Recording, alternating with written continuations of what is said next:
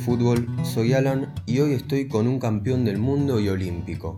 Como jugador, un 5 aguerrido que comenzó su carrera en el Gran Argentino Juniors para luego brillar con la camiseta de la selección argentina y levantar la Copa del Mundo en 1986.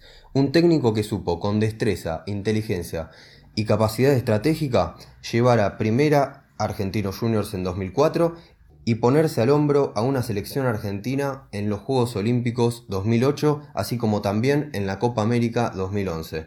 Hoy estoy con Sergio Checho Batista. ¿Cómo andás, Sergio? Hola, Alan, ¿cómo estás? Este, bien, bien, tranquilo, este, gracias por las palabras. Este, muy bien, acá tranquilo, cumpliendo la cuarentena, eh, haciendo las cosas como las tenemos que hacer, haciendo bien los deberes, pero bien, bien, tranquilo. Quiero que sepas que representa un gran honor el poder contar contigo en este debate de fútbol, ya que admiramos y respetamos por tus logros y las satisfacciones que nos has dado tanto como jugador como técnico. Comenzando con esta entrevista y yendo para el lado de tu época como jugador, ¿pensás que podrías haber jugado un poco más de esos 10 años de carrera que tuviste en la Elite Mundial? Sí, pienso que sí. Este, yo tuve 10 años en un nivel alto, digamos, este, en la Elite este, de compromisos muy, muy, muy serios, ¿no? Digamos, de campeonato, de pelear eh, títulos. Este, pero no, no me arrepiento. No me arrepiento porque en esos 10 años la pasé muy bien. Después seguí jugando, ¿no? Este, 8 años más, pero quizás no, no a ese nivel. No me arrepiento para nada. Este, pienso que, que, que está bien lo que hice en esos 10 años. No, no, no hubo no hubo nada que reprocharme, más que nada, al contrario, fueron todas alegrías, todos títulos, alegrías, compartiendo grupos, este, muy bueno, de gente que me enseñó mucho y no, no me arrepiento. Y de esa gente que te enseñó, ¿qué significó para vos en tu carrera Alberto Tardivo? Tuve mucha gente que, que me enseñó, este, pero sí, tengo que destacar a Alberto Tardivo, que fue el que me descubrió como número 5 cuando yo jugaba en inferior en la sexta división. Él fue el que me, me, me, me puso en el puesto de, de cinco y fue el que me hizo debutar en primera. Yo me enseñó todo, la verdad, no solo de, de, fútbol, sino de cómo comportarme en la vida y cómo ser un profesional, más que nada, ¿no? Este, yo le debo muchísimo a Alberto. Eh, son las personas, esa suerte que tenés que tener en el, en el fútbol, ¿no? Que a veces te tenés que cruzar con alguien que, que, que te dé esa mano, digamos, ¿no? Este, o te toque esa varita y a mí me tocó Alberto, ¿no? Este, que, que yo soy un agradecido de, de por vida él, ¿no? Claro, fueron oportunidades que tuviste en tu vida a lo largo de tu carrera y que supiste aprovechar. En tus inicios como jugador comenzaste jugando en Club Parque y sabemos que hay una historia familiar muy importante y destacada con este club, así como también una camada de jugadores brillantes de la Argentina que también tuvieron su paso por el mismo club. ¿Podrás contarnos algo al respecto? ¿Qué tal era tu hermano el chino? Me dijeron que era un crack, ¿eh? El Club Parque es como, como mi casa, ¿no? Nosotros nos iniciamos ahí desde los hermanos, ¿no? El chino y yo, este, en primer momento, después vino el Bocha. Este, a los siete años empezamos a ir al Club Parque, mi papá era el técnico. Creo que la familia eh, convivió mucho ahí dentro del club, más que nada, ¿no? Este, mi papá era el técnico de, las divisiones, fue el que armó todo, este, para que Parque empiece a crecer, más que nada porque no había baby fútbol en ese momento. Este, mis inicios este, estuvieron ahí. Empecé de los siete años en el baby fútbol, este, aprendí todo lo que, que, que, es la parte técnica, porque el Club Parque se basa más que nada en eso. Y después, bueno, mi papá formó todas las divisiones hasta que llegó Ramón Madoni, que amigo de mi papá. Ramón, mi papá le dijo que, que si quería dirigir y Ramón Madoni le dijo que sí, que no había ningún problema y bueno, él continuó con lo que había dejado.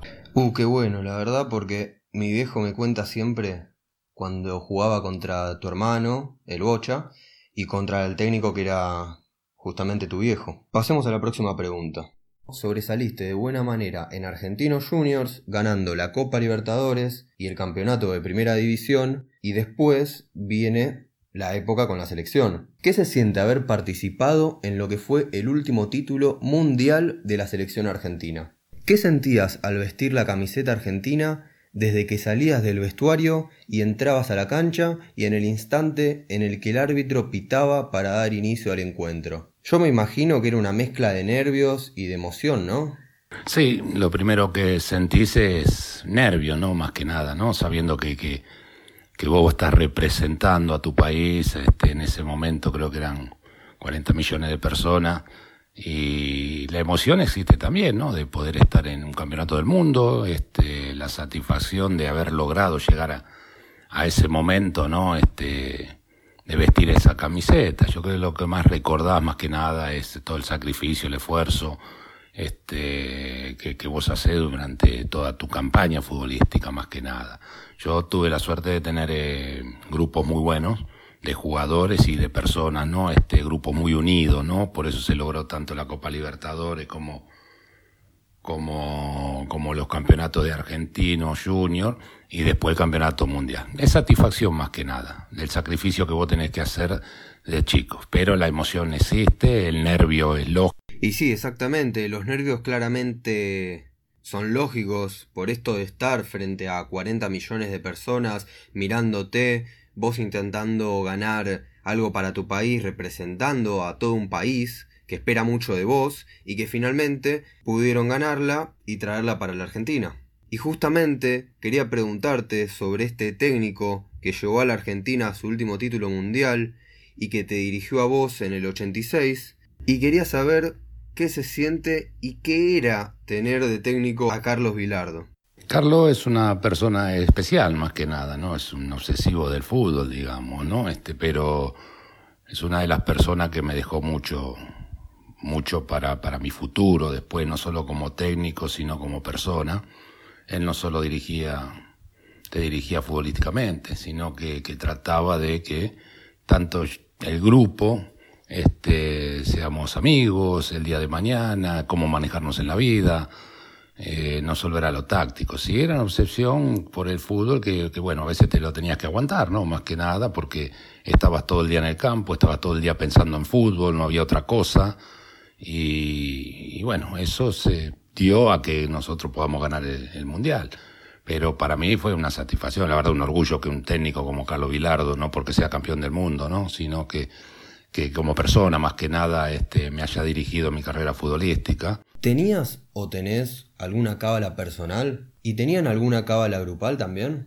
Lo que más teníamos eran cábalas grupales, ¿no? Este, la verdad, si te empiezo a contar, este, son muchísimas. Este, como que el micro, en vez de tardar cinco minutos al Estadio Azteca, como tenía que tardar, tardaba 20 minutos o 30 minutos porque nosotros teníamos que escuchar dos canciones. Cada uno iba sentado en su lugar. El Vasco Larticoche era el que ponía la música a las 8 de la mañana cuando nos levantábamos nosotros, él nos despertaba con la música, era el encargado, no había otro. Eh, a la salida de la cancha, si vos ves todos los partidos, todos están en el mismo lugar siempre, no uno tras otro, pero están eh, estamos en la formación iguales, digamos. Esas son todas cábalas que nosotros vamos en el tema grupal, más que nada. El tema individual no, no, no tenía no tenía cábalas. No, me aferraba un poquito a eso, ¿no? Lo que era lo, lo grupal más que nada, ¿no? si estas son las cábalas que podés contar, ni me imagino las que no podés contar. Y después de haber compartido plantel con Diego Armando Maradona en el, en el Mundial 86 y en el 90, ¿tendrás alguna anécdota que nos puedas contar? Anécdota quizá no. Este, sí, saber... Eh que sepa, ¿no? Este, lo que, disfruté yo de Diego Maradona, ¿no? Este, más allá de que fue mi compañero de pieza en el, en el Mundial 90, donde la pasamos muy bien.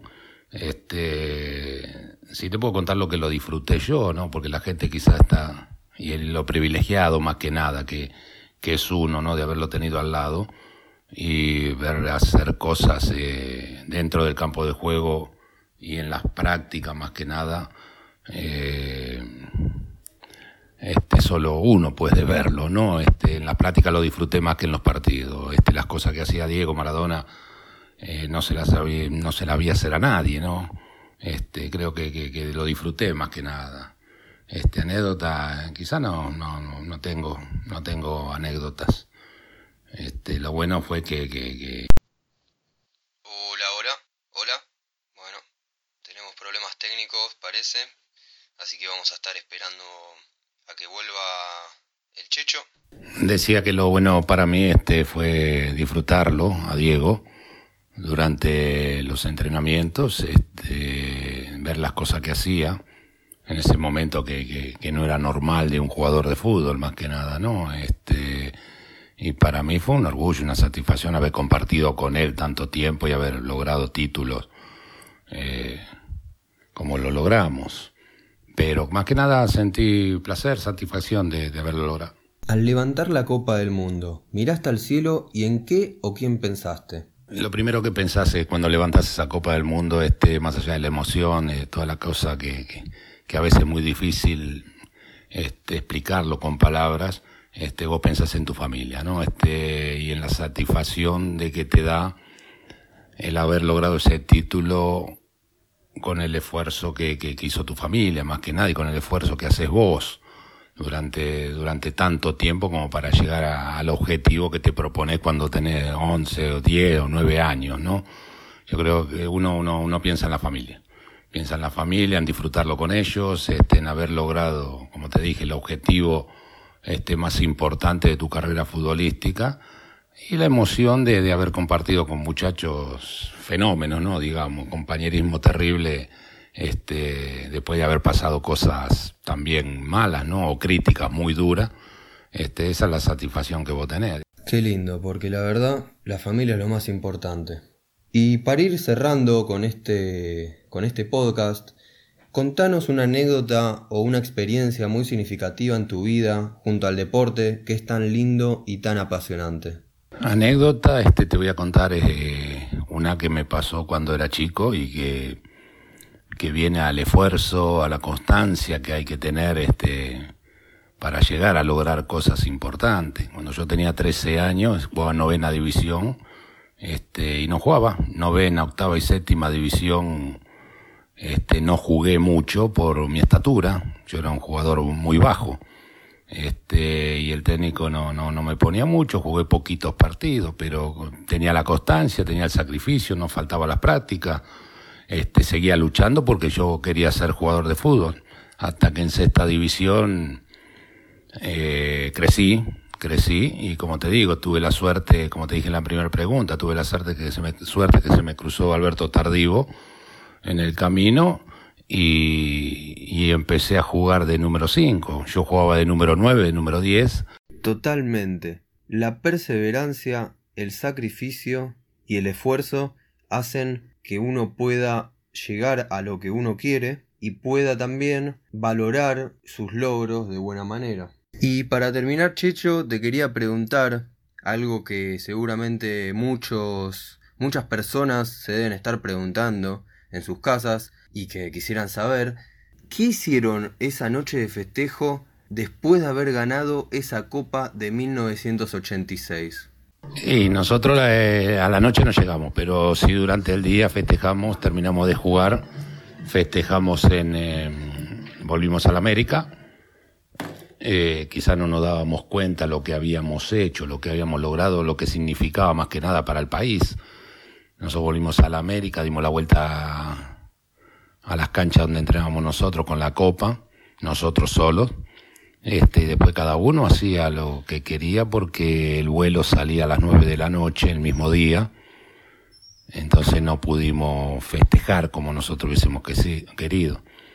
Sí nos dimos cuenta cuando volvimos a la Argentina de lo que habíamos logrado por la cantidad de gente que había. Nosotros tardamos 10 horas en llegar a, a, la, a la Casa Rosada de Seiza eh, la gente nos hizo sentir, la verdad, el calor de la gente nos hizo sentir que, habíamos hecho algo, algo muy importante. Y claro que es importante. Por ahí ustedes no se daban cuenta en ese momento, pero terminó siendo el último título mundial que si haces cuentas, Argentina no ganaba un título mundial hace 34 años.